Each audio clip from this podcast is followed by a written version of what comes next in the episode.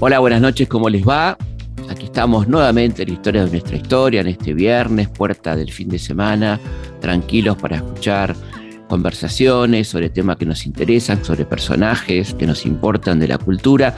En este caso vamos a recordar un reportaje que le hicimos a Ricardo Mollo, ¿no? uno de los personajes claves del rock nacional, así que va a ser un placer a lo largo de esta hora recordar aquella charla que tuvimos con Ricardo Mollo. Muchas gracias Ricardo por venir, muy amable. Gracias a vos. Eh, naciste en Pergamino, ¿no? Los pagos Pergamino. de, Don Atahualpa. Tal cual. ¿Cómo fue esa infancia? Y de Arturo Ilia. De Arturo Ilia, también, claro. Mucha gente se confunde con Cruz del Eje, pero Claro. nació en Pergamino, Nació en efectivamente. ¿Cómo fue aquella infancia? Infancia bien, feliz. Feliz, con muchos recuerdos. O sea, viví poco tiempo porque a los cuatro años mi padre tenía un- una fábrica de zapatos. Fábrica de zapatos. sí. y este se, se incendió. Entonces, a raíz de eso, eh, tuvo un, un gesto de honestidad que lo llevó a, a la ruina, sí, ¿Cuál fue el económica, gesto- porque gesto de honestidad? pagó a todo con, con el seguro, pagó a todo el mundo en vez de, de volver a, producir y pagar con, con su producción. Entonces terminó, este, en el año 61 nos fuimos a, vinimos para Buenos Aires. ¿Y debutaste en un concurso, puede ser? ¿Cantando algo de Fabio? ¿Así fue? Sí, algo así. En realidad me, me probé a mí mismo que, que podía hacer eso que hacía a escondidas. ¿Cuándo empezaste a cantar así, escondidas? o- Eh, empecé a cantar a los cuatro años, en realidad. Eh, lo que pasa es que era para mí era una tortura porque mi hermano, siete años mayor, era... Era músico. Sí, cantaba, zapateaba, tocaba la Claro, guitarra, era claro, un showman. Entonces el chiquito también canta. Claro. Y cada vez que me apuntaban a cantar me daba mucha vergüenza, entonces sinceramente les decía que, que me da vergüenza hacer eso. Ajá. Entonces esa, esa presión de dale, cantás y, Animate. y nada, entonces lo guardé, lo encripté y, y lo dejé para mí. ¿Y entonces el debut este cómo fue? ¿En, en Banfield fue? Esto fue en Temperley. En Temperley. En Temperley, en una sociedad de fomento. eh, había, en carnavales había un concurso de canto y entonces fui y, me anoté, sin que nadie supiera. Ajá. Así que ¿Y qué tema de Fabio era? ella ya me olvidó, yo la Uh, recuerdo. mirá, ahora. mirá. Yo la recuerdo ahora. ¿Y cómo te sentiste ahí con, con, la, con la gente? bien, bien. Me sentí bien porque estaba ubicado en, en eso que quería hacer. Ujú. Este, Y ahí empezó a, empezaste a Y pensar. ahí, claro, ahí este, lo recuerdo así, es un recuerdo muy vivo que tengo de llegar a mi casa, acostarme y, y pensar, eh, bueno, ahora tengo que aprender a tocar la guitarra. Eso fue a los nueve años, o sea, fue como, ya está, Y- y ahora empezaste- dale. O sea, empezaste a hacerlo. Es más, la copita, Quedó. claro, porque no era, lo importante no era eso, sino la puerta que se abrió.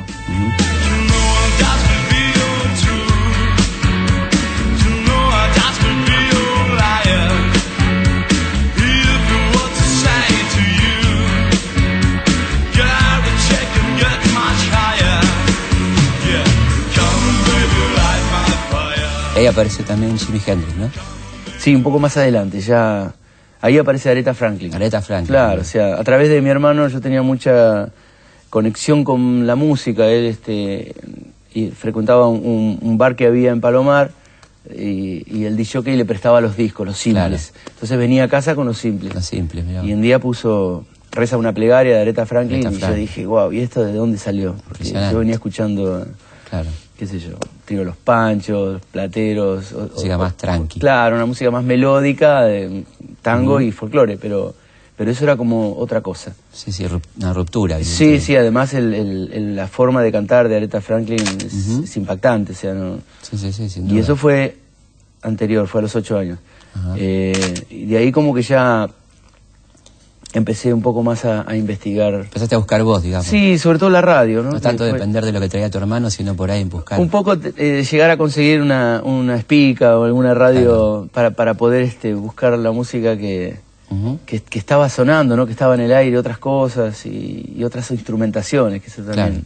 era lo llamativo. Después sí vino. Sí, después sí, ya eso fue a los eh, 11, 12 años. Apareció Jimmy. Exacto, apareció eh, este, un amigo diciéndome, ¿sabés que hay un guitarrista que toca con los dientes? Y yo dije, ¿cómo que toca con los Claro. dientes? ¿Cómo puede ser? Claro.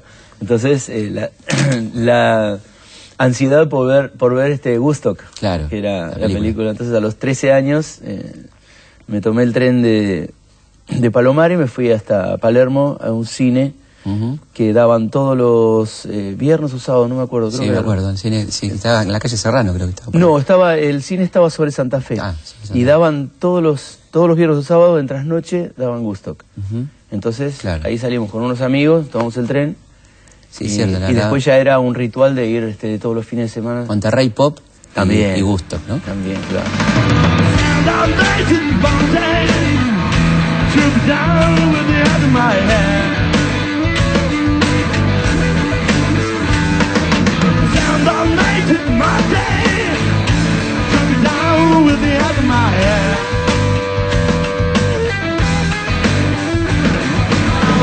T.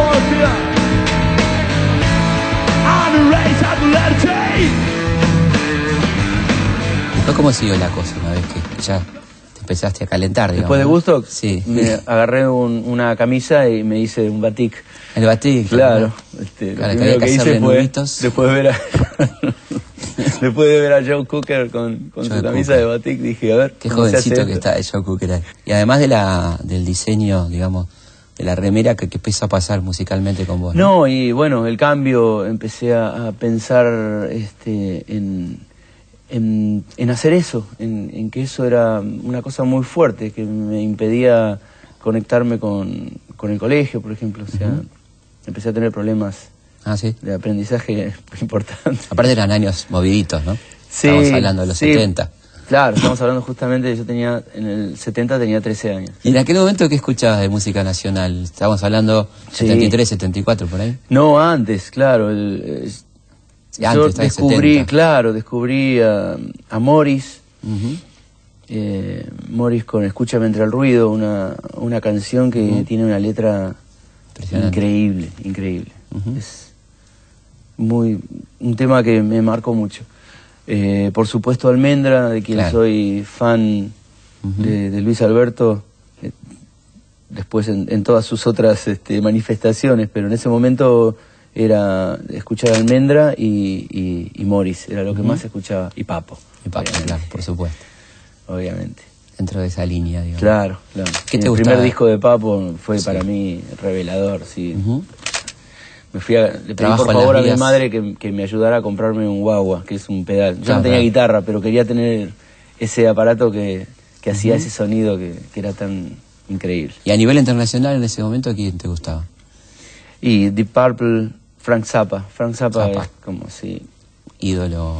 Sí, sobre todo en el nivel compositivo, este, la locura, ¿no? El desparpajo. Zappa eh, hace lo que quiere en los discos y todo tiene musicalidad. Y, y, y esa, esa, esa permisividad que tiene, ¿no? Expandiéndose eh, fuera, fuera de, los, de los instrumentos, ¿no? Con, con, con sonidos o con, con situaciones que, que, que le dan a la música otro, Otra otra, cosa. Entonces eso me, me abrió mucho la cabeza acompañado de, del rock, del hard rock, o sea, Led Zeppelin, ya te digo, Deep Purple, Focus. Focus, Focus que- Pocus. Ocus.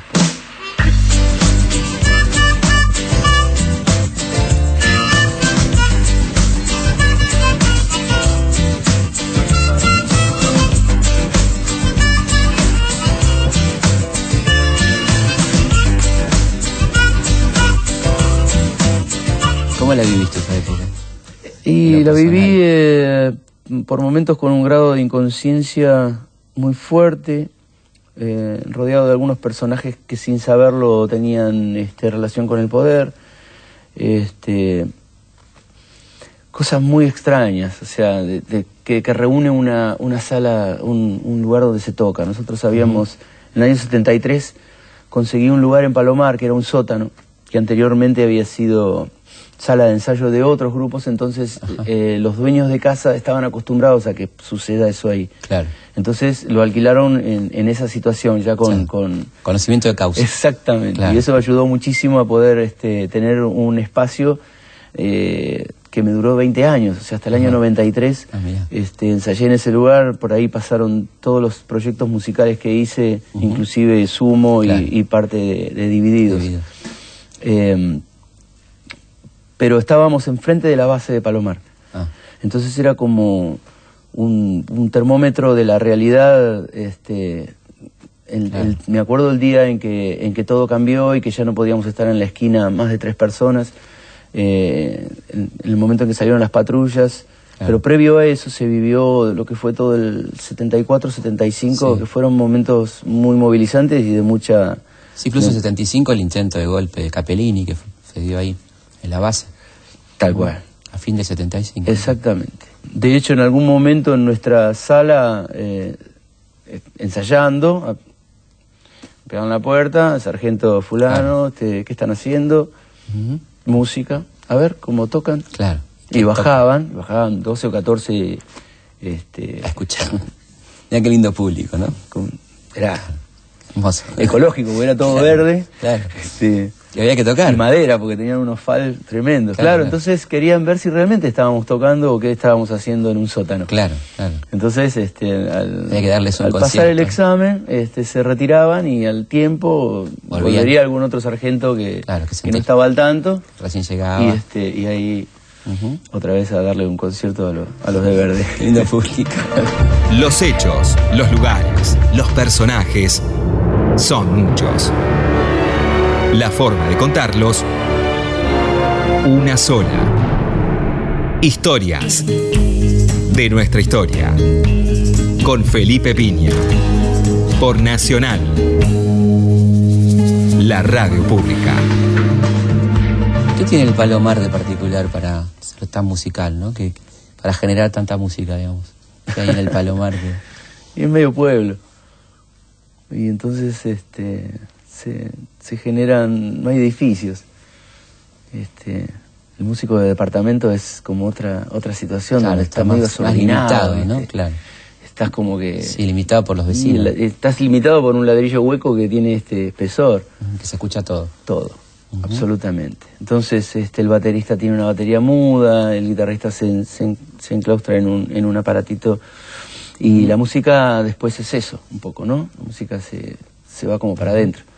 El- la posibilidad de, de- de ensayar en tu, en tu pieza de una casa, Claro. de un barrio y que todos los vecinos te conocen, eh, te da otra, otra dimensión de las cosas y, y otros espacios. Y me parece que eso influía mucho de andar de acá para allá con la guitarra, yendo a la casa de uno a tocar o haciendo cosas. Pero sigue siendo, ¿no? Un lugar muy... Todavía, todavía conserva, por suerte es un lugar de, de casas bajas. Donde hay eh, mucha música. Donde hay, hay muchas expresiones, sí. Y la zona oeste también, o sea, no solamente Palomar, sino Sí, todo el oeste. todo el Sarmiento, ¿no? El ferrocarril. Sarmiento tiene, Claro. tiene Ramos, Ramos, Mejía, Ramos, Ramos es- Mejía. Era, era el lugar, o sea, Ujú.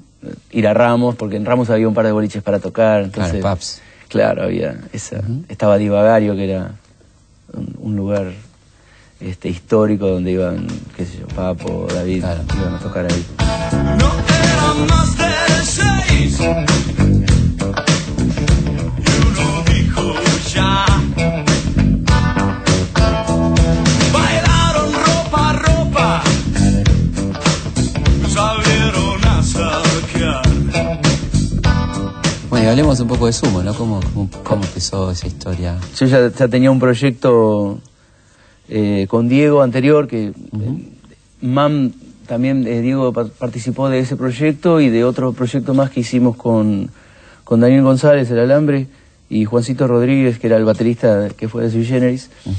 Eh, y bueno, en, en un momento por ahí por el 79-80 dejamos de tocar por un pequeño espacio, 81.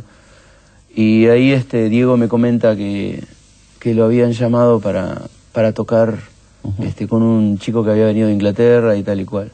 Entonces ahí lo acompaño a conocer a, a, A Luca. a Luca. Este, y nada, fue, fue un impacto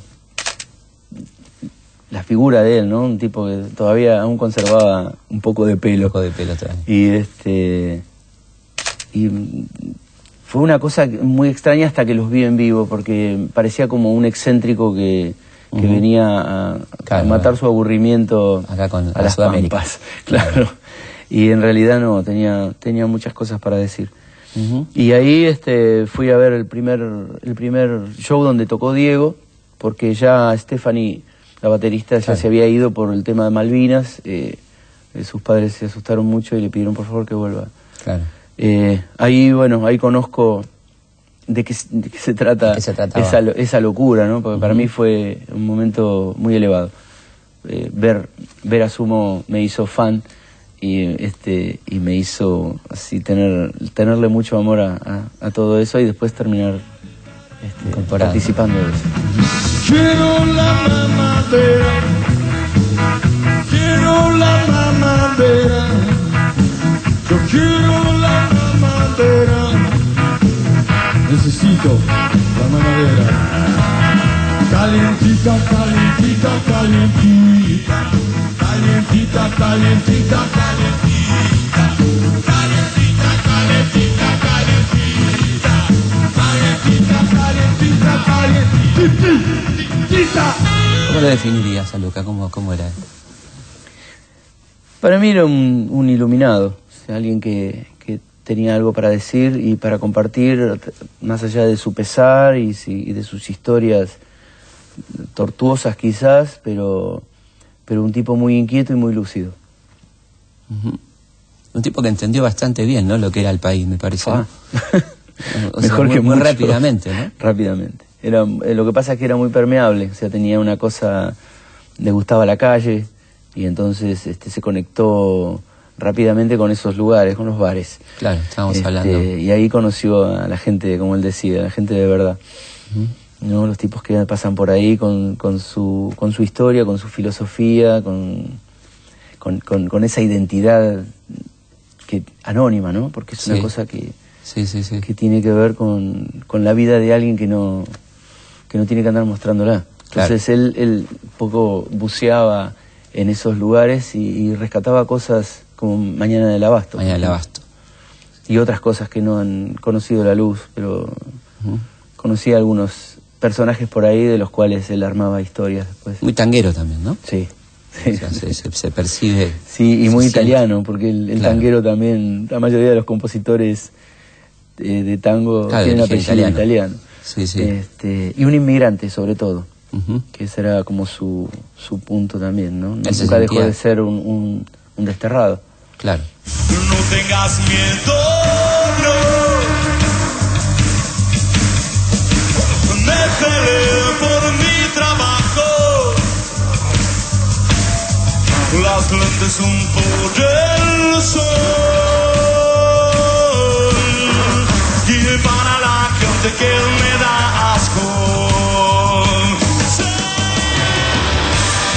Tengo una imagen de él muy, muy tierna, muy, muy linda, en un viaje de, de vuelta de todo, eh, en una especie de, de cuadrado donde irían los equipos, en un micro, él sentado en el piso con, con un Walkman, este, así, eh, con una sonrisa. Entonces yo lo miraba y digo, ¿qué estará escuchando? no? Y en un momento que levanta la vista, le digo, ¿qué, qué pasa? Claro. Me pone los auriculares y estaba escuchando a Aurelio Fierro, que es este un cantante italiano. Y estaba escuchando una canción que hablaba de los inmigrantes. Claro. Este, este To- Torna Sorrento. Torna Sorrento. claro. Eh, y me, me mató, me mató lo que le pasaba a él con su, con su lugar de origen, que era Italia, no, Claro. No Escocia. No, no, no Escocia, claro. ¿Entendés? O sea, Escocia, era lo, es lo este, correcto, entre comillas. El, el lugar, ¿no? Y de dónde realmente, porque él me decía que, que yo era, que, que un tano era yo, no él, porque yo viajaba con una almohada y eso lo hacen los tanos, me decía. Claro. Ah, mirá. Claro. Claro, cuando salíamos de gira, yo cargaba mi, mi, mi bolso de gira y metía una almohada adentro para poder dormir en los viajes. Claro. Necesitabas tu almohada, Sí, sí. La tuya. Y eso me dice, eso, eso bien de tano, vos sos retano, me decía. Él era, que- él era bien Tano, ¿no? Sí, para mí era su, su, su parte más este, auténtica era esa parte de Italia, que siempre le salía, ¿no? Sí. conchetas, miradas, berretas y ojos encajados en Ferrucci. Cuando sale dinero y no te metas, un el nuevo gato luche. La rubia, tarada, bronceada, aburrida, me dice, ¿por qué te dejaste? Yo, por la soledad, tu sociedad, y por el pelo de hoy, cuando las hace. ¿Qué te parece que, que aportó musicalmente, digamos, además de toda la, la cuestión de letras y esa visión, ¿no? Lo que aportó musicalmente y lo que a mí me, me aportó musicalmente es la, un poco lo mismo que, que yo percibía de Frank Zappa, pero acá. Claro, ¿no? y al lado. Hagamos claro. ¿Qué hacemos? Hagamos cualquier cosa. Entonces, eh, vamos a jugar. O sea. Lo lúdico, ¿no? Claro, pero claro, ¿cómo te, cómo te vas a plantear qué, qué tenés que hacer si es el momento de jugar? De disfrutar. Tal cual. Y eso a mí me ayudó mucho este, en el momento de, de la, de la creación, de la composición o mismo de subirte al escenario. Era un tipo de compartir ideas, así, de, de hablar, de Sí, bajar línea, digamos. sí, sí, era, era, era un gran conversador, muy social. Este, siempre te llegaba algún, algún tema y después siempre lo, lo remataba con alguna ironía o alguna cosa muy graciosa. Este, Frases así. Era, era, la verdad que era un tipo muy querible. Un tipo que se extraña, ¿no? Sí, sí, lo, lo extrañé durante muchos años. Sí, sí. Pero bueno, lo mejor es, la- es- es poder este, seguir haciendo música con, el- con, la- con la impronta, ¿no? Con lo que él- Sí, sí, con el, lugar, eh, en, en- en ese mejor lugar que, que se lo puede poner a alguien que, que para mí fue un maestro, Claro. alguien que, que me dejó algo, alguien que te enseña algo es alguien inolvidable, porque constru- te construís en, en- entorno, ¿no? claro, y en, y en esa, en esa cosa de, de- de la palabra del otro o de la, de la vivencia del otro puesta para vos, o sea, para, para que vos este, hagas con eso. Y era un tipo que te escuchaba, le gustaba escuchar. Sí, yo creo que, que, que justamente su percepción venía a través de, de, De la eso, ¿no? escucha. de, de estar por ahí y conocer personas y, y cargarse también de esas cosas. ¿no? Una mujer,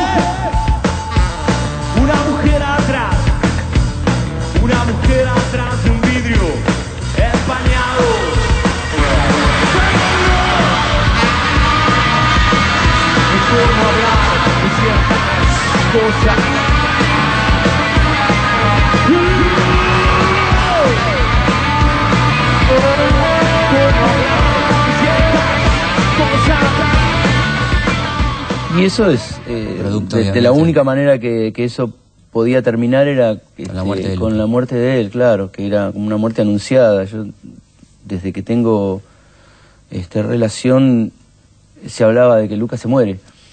Este y era como el punto no pero pero a la vez era un tipo tan vivo en en, en- en lo que hacía que, que que te olvidabas de que esa posibilidad exista. De hecho cuando sucedió fue fue un golpe tremendo. Todos más allá esperaban. de lo anunciado y que ya lo sabías hace mucho tiempo fue fue la gran pérdida. Fue un- una pérdida así de, de- de alguien de un ser querido y de alguien o sea yo yo, yo lloré mucho o sea Claro. lloré pero desgarradamente. O sea esa cosa que el llanto incontenible de, de- de una pérdida. Muy eh, importante. eh, sí sí sí sí. Sí, la verdad que sí. Vamos a una pausa y seguimos en Historia de nuestra historia hablando con Ricardo Moyo. Felipe Piña hace Historias de nuestra historia. Por Nacional AM870, la radio pública. Seguimos en Historias de nuestra historia.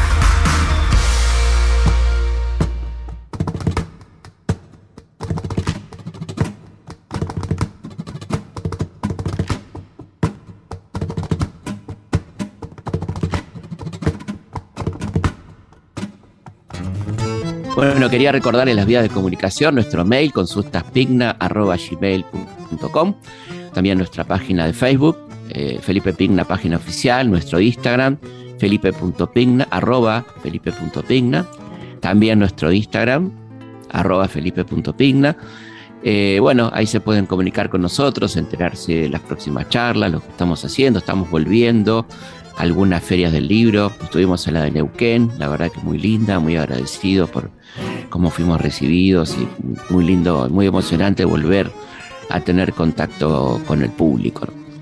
Historias de nuestra historia, con Felipe Piña, por Nacional, la radio pública. Haciendo cosas raras para gente normal. Seguimos Reventando el zoológico. en Historias de nuestra historia conversando con Ricardo Moyo. No importa lo que importa. La mentira ya se produce, bueno, la, la, la- la ruptura, el nacimiento de Divididos? ¿Cómo fue? Cuando Luca se va, todos se fueron. Cada Claro. uno hizo lo que pudo, este, se recluyó en el lugar que pudo. Y yo me quedé eh, en Buenos Aires y, y el Peti también se quedó. Entonces nos juntamos este, como una manera de, de- de- de- de aclarar o de, o, eh, poner el- el- el- ese duelo y esa cosa en algún lugar. Claro. Y entonces empezamos a tocar, empezamos a hacer música, nos empezamos a ver casi todos los días. Él después este, se fue a, un- a una quinta que tenía por ahí, por creo que era Marcos Paz, no me acuerdo, que era de su padre, y me invita a, a estar con él. Me fui 15 días a, a terminar de entender qué pasó, Claro, porque era, era incomprensible.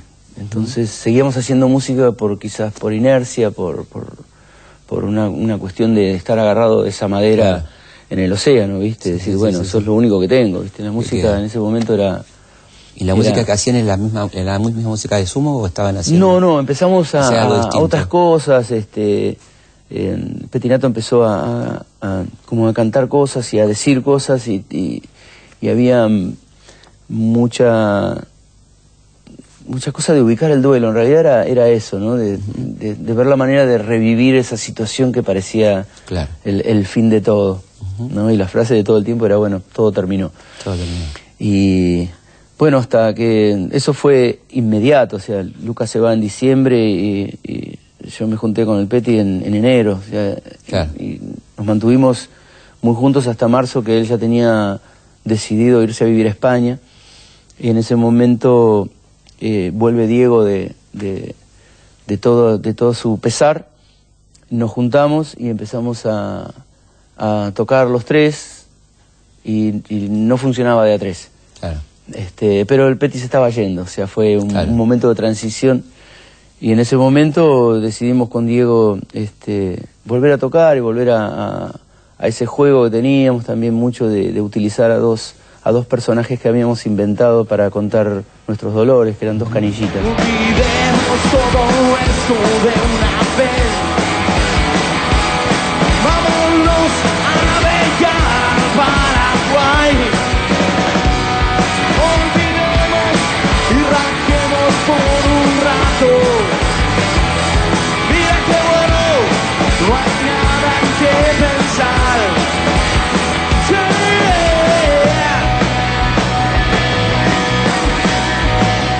Diálogos de qué iban, por ejemplo? ¿De No, los diálogos eran de dos pibes desvalidos, perdidos en el mundo. Claro. Uno era ciego porque daba la, la posibilidad de que el otro cuente.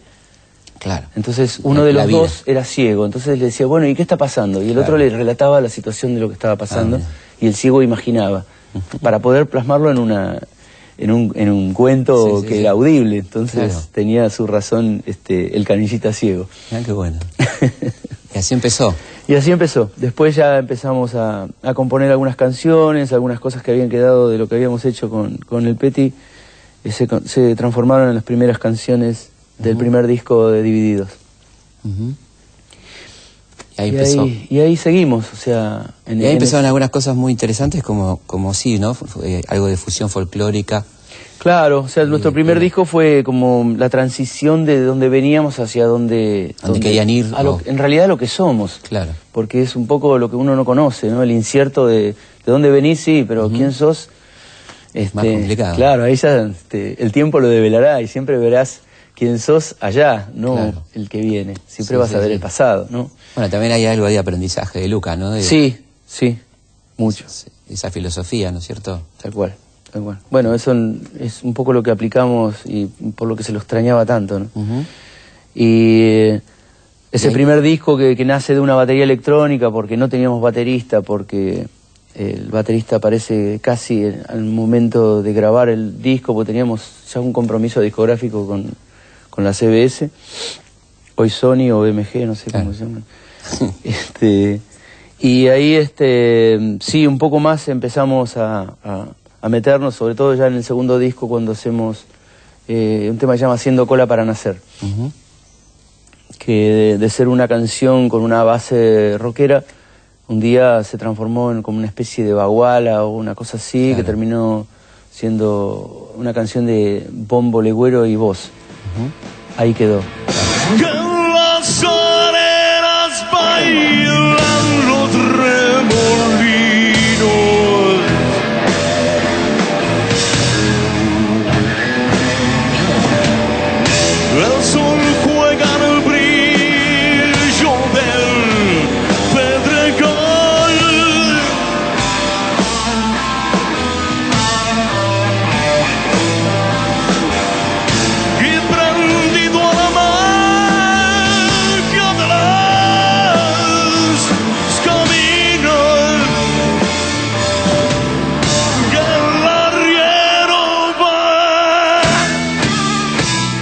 Yo creo que las cosas bajan. Yo no, no.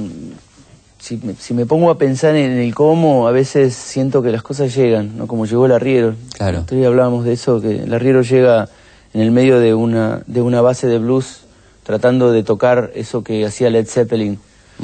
¿No? Ese blues tan pesado y tan.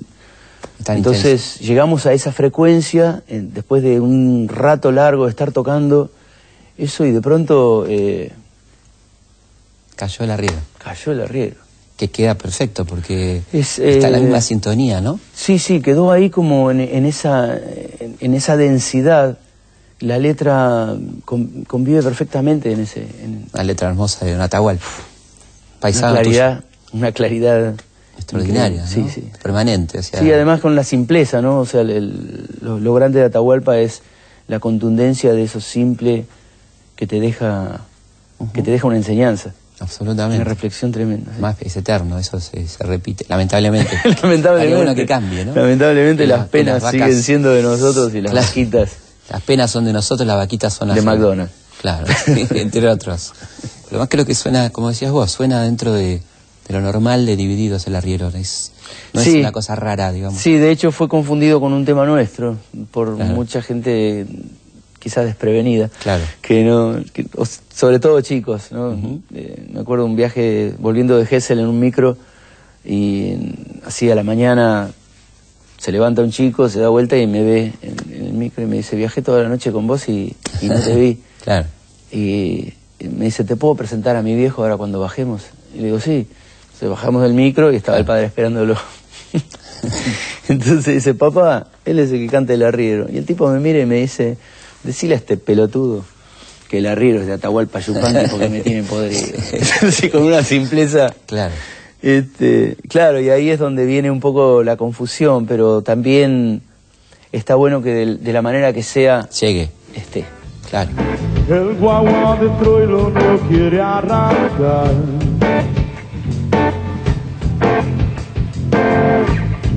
Falta envido, truco, chiste nacional.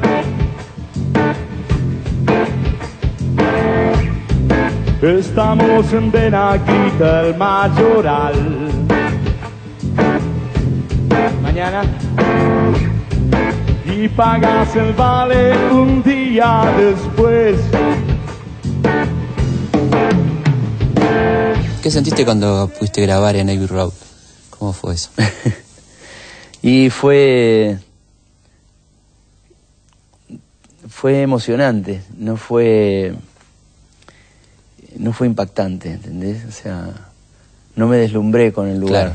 O sea, lo viví. Claro. Entonces. Eh, Si no la postal turística, digamos. La- Claro, es que, uy, viste, Gaby Robe, eh, pero no, no, o sea, no hay este un sacudón que te ponga en alguna situación. Claro. No, era entrar a un estudio, además, este, eh, Londres, viste, un lugar con tanta historia, tanta historia musical, o sea, tanto, más allá de sus políticas exteriores que son horribles, tienen cosas internas muy, Muy interesantes, muy, interesantes. Eh, y conocer el lugar y, el- y la razón, ¿no? Porque evidentemente los Beatles se quedaron ahí por alguna razón, teniendo su propio estudio. Eh, el- la sala de Abbey Road es como un útero. Es, yo dormía la siesta en- cuando estábamos eh, mezclando o, o haciendo alguna situación y mi descanso era irme a un sillón que, había, que habíamos puesto en el medio de la sala y dormir ahí. Porque me conectaba con, con situaciones y sentía que el lugar... Tenía su vibra, digamos. Sí, sí, según el ingeniero me decía que había fantasmas. Ajá. Y en realidad son la gente que, que está encariñada con ese lugar que dejó su energía. La buena energía. Historias de nuestra historia. Por Nacional. Y bueno, y ahora eh, Amapola 66, ¿qué, ¿qué vendría a ser? ¿Qué es? Que es este, el resultado de, de un montón de cosas queridas. O sea, Primero hablemos del nombre, ¿no? sí, Amapola nace en, en el momento en que eh, le buscamos un porqué a todo, ¿no? Como de, de dónde venimos, eh, por qué construimos las cosas de donde, de donde las construimos, que tiene que ver con cada vez más con, con los espacios, ¿no? Con, con lo diáfano quizás. Después de haber atravesado la oscuridad en algún momento, Claro. este, en la búsqueda del sol, como lo- te lo muestra la tapa, ¿no? O sea, eso fue un momento esperado en un campo, esperando que el sol atraviese las aspas de, del El molino. molino. y que se convierta en el gran generador de energía, ¿no? O sea, para mí el molino es un... Tendría que ser hasta natural, tendrían que crecer molinos. Claro, porque la vida, ¿no? El agua, sí, el se viento. pro- propicia la vida a través del... de- O sea, a través del agua y a través del viento viene el agua. O sea, es, es casi mágico. Entonces es como... Y esta búsqueda de sentido tiene que ver con la edad, digamos, con, con, Yo creo con madurar, ¿no? Sí, yo creo que tiene que ver con los kilómetros. Este, Kilómetros recorridos. Sí, sí, con, con cosas que, que decís, bueno, ya elegí, ¿no? Que, Claro. que elijo, elijo la música, elijo expresarme desde este lugar con la mayor sinceridad posible. O sea, no Sí, sé sí, cuál sí. es este el grado de sinceridad. Sí, sé que... eh, Bueno, hay, hay un grado de sinceridad en admitir la relativa sinceridad. claro. es, es importante. Bueno, gracias. Este, y, y apuntó un poco a eso, ¿no? Y, el, el- el- y, el- y la devolución, ¿no? Porque Am- Amapola es, habla de, de una flor, de una flor que nosotros recibimos gracias a, a un par de locos que decidieron un día eh, ponerle eh, su voz a una música que venía de afuera. Y entonces nace Rebelde, Rebelde. una canción que nace en el año 66. Ujú. Es la flor que nosotros recibimos Claro. este, toma. Toma, claro. Entonces, de ahí este, la amapola que tiene un significado polivalente. Polivalente, pero a la vez univalente también. Es por eso, por eso. Viene desde un lugar eh, de, quizás de agradecimiento a, a todo eso.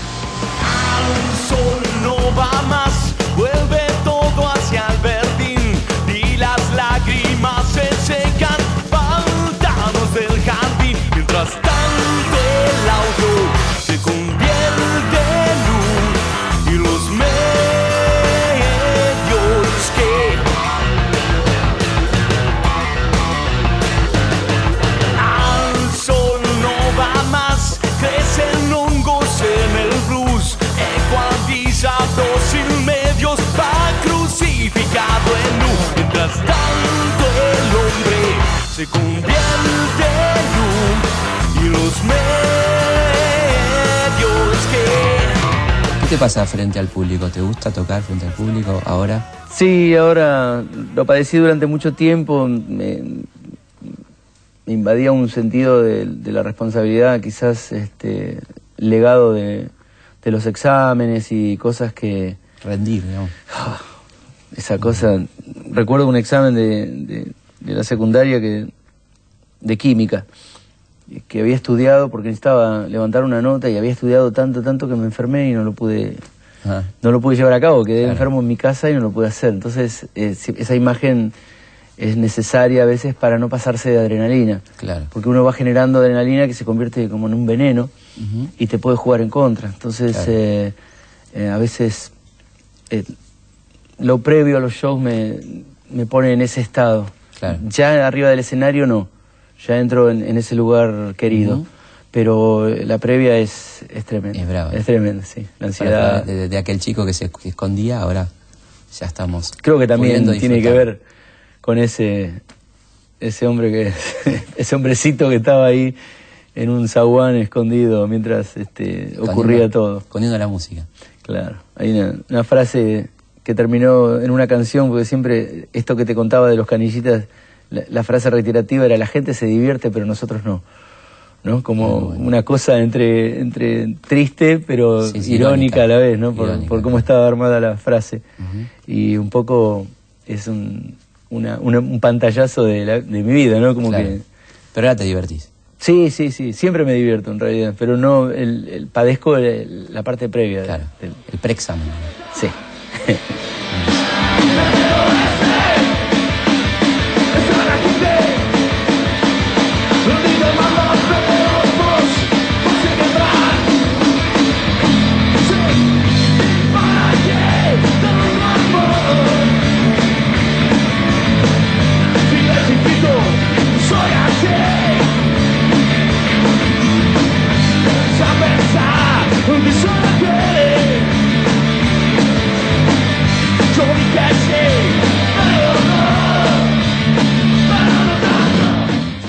Poquito de Tilcara, ¿no? Que es un lugar que te gusta particularmente. Sí. ¿Qué, qué, qué te pasa con Tilcara? Pasa mm, de encontrar un, un lugar, ¿no? Yo, yo en el año 99, fin del 99, hice varios cambios de vida internos muy fuertes eh, y necesitaba hacer un viaje solo, necesitaba viajar. Me voy a Córdoba a caminar, necesitaba caminar, o sea, necesitaba caminar mucho para, Sí, sí. para, para hacer esa cosa que, que tiene que ver con quizás hasta con la transmutación. No sé por qué, seguramente el viaje a Luján de los creyentes Claro. tiene que ver con, Claro. con alguna cosa de la reflexión Sí, y Lo que implica caminar, ¿no? sí y también tiene que ver con, con la meditación. Ujú. O sea, el caminar con te- uno. exacto. El caminar solo, o sea, te conecta con tus pasos, con, Claro. con todo lo que le pasa a tu cuerpo. Bueno, salgo a caminar y eh, Córdoba, así, una caminata extensísima y necesitaba algo más. Entonces me tomo un micro, me voy a Salta, eh, estoy un- uno o dos días en Salta y de ahí digo, me voy a Tilcara. Otro micro, sí. Claro. Y llego ahí y encuentro un- una inmensidad, ¿no? Entonces me pongo a caminar por un, por un lugar que hoy, por algo, por algo las cosas suceden, ¿no? Claro. Este, y me meto así por, por esos senderos que hay hacia, hacia la nada, yendo Sí. como para el lado de la cordillera, y nada, tu- tu- tuve una revelación en ese lugar muy fuerte. Entonces, este, em, decidí eh, agradecer de la única manera que sé agradecer, que es a través de lo que hago, de la música. Entonces empecé a, a- a- a proyectar una posibilidad de, de- de llevar mi música hasta ese lugar. Eso fue en el 2000. ¿Y cómo Este, fue esa revelación que tuviste? Se puede contar, no sé. Me sentí parte del, de- del cosmos. Así, Así, directamente. claro, fue tan fuerte que en un momento hasta, hasta me desprendí de mí. No sé, fue todo esto a- a agua y aire, Sí, sí, sí, sin, sí, sí. este, Sin nada, sin, sí, a- sí. sin atravesar ningún peyote, cosa, claro. Sin ninguna ayuda, digamos. Exacto, Sí. claro. Claro. Fue, fue muy fuerte. ¿Qué hay de esa imagen del mi infierno? Si ya fui roto a tomar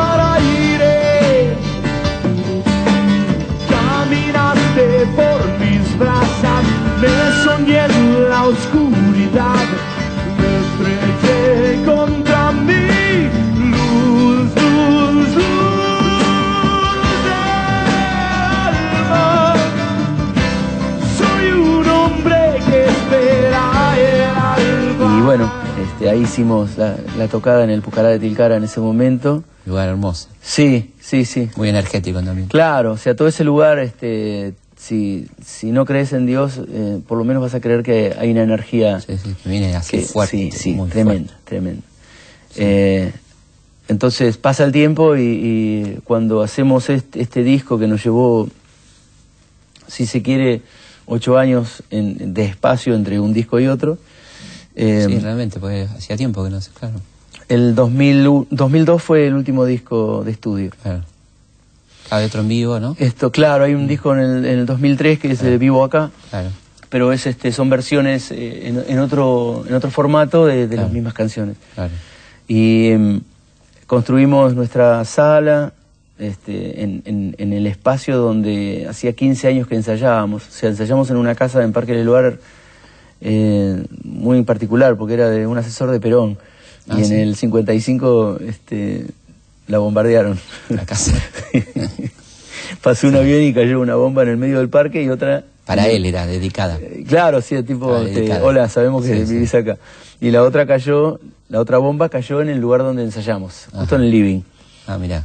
Y estuvo la bomba ahí, que no, no, No no explotó. explotó, estuvo tres años, la bomba clavada en el, en el lugar. Impresionante. sí, es toda una historia que casi increíble. Claro. En ese momento, en el 55, bombardearon la casa del Eluar y, y la Claro. casa de este, de este señor que nunca supe el nombre. Eh, bueno, en ese lugar, este, hace más, más de 15 años que estamos ensayando y decidimos armar nuestro estudio de grabación, poder concretar ese, ese sueño de poder grabar en casa. Entonces se, se dieron una serie de cosas en este disco, la posibilidad de, de nuestro sello propio, ¿no? De, de como esa cosa de artesanal desde, Claro. desde el principio hasta el final, ¿no? El- la, la- la posibilidad de hacer una tapa que fuera de, de Sí. los parámetros normales de un disco que hoy está en una batea. ¿no? Es, Es un disco muy particular. ¿eh? sí, muy particular. lo van a ver. Entonces, en el momento en que, en que ocurre todo esto, eh, yo tenía la necesidad de, de- de la bendición, ¿no? Entonces necesitaba eh, que este disco... Este, Ir a la Meca, Naciera, claro, una cosa así. Claro. Este, fuera bendecido desde ese lugar.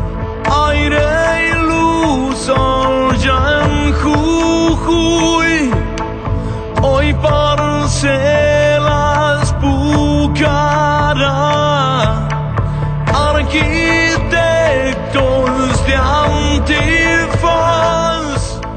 sentís parte de ese lugar, evidentemente. Sí, sí, sí, no sé si ya estuve o estaré, Claro. pero... Pero hay, hay una, una, una cosa. Sí, sí, yo- para mí es, es mi casa. Yo lo siento un lugar cómodo, como el- la sensación del estudio en Abbey Road, esa cosa de, Claro, la de la calidez de estar en un lugar. La buena energía. Exacto, la buena energía. Y, y- y esta zona de la quebrada, Huella, Tilcara, Maimará. Huichaira, claro, Maimará, eh, Ujú. son lugares, Marcas, que esos son lugares. Mágico realmente, Sí, ¿no? sí. Tiene una magia. Sí, sí, y te sonoro, permite- yo creo que hay una sonoridad, ¿no? Entonces esto lo sabes mejor vos que yo, pero hay como una sonoridad en el, el ambiente, ¿no? Sí, lo que hay también es como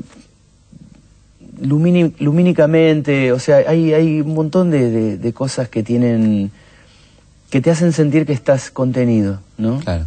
En un lugar tan espacioso, porque la inmensidad donde te, te, te coloca vos en tu, en tu verdadera, en tu verdadero tamaño, ¿no? Claro. Te- al, al alejarse las paredes es como que, Si estás atento no te la podés creer, digamos. sí. Claro. Hay que estar atento también. y hay que, hay que ir a buscarlo. Claro. claro. Hay que tener ganas de tener la verdadera dimensión, porque hay gente que cree que ocupa todo el espacio también. Bueno, por eso te digo que las paredes también ayudan a que uno se sienta que, que Claro. está sobredimensionado. En realidad, Sí, ahí creo que te No. ayuda el medio a ubicarte. sí, sos una semillita más que está ahí volando, sos una hoja más, sos un árbol más. sos- Bueno, estamos llegando al final de este programa y nos volvemos a encontrar como siempre en Historias de nuestra historia, aquí en Radio Nacional, la radio pública. Historias de nuestra historia. Conducción, Felipe Piña. Producción, Cecilia Musioli. Archivo, Mariano Faín. Edición, Martín Mesuti.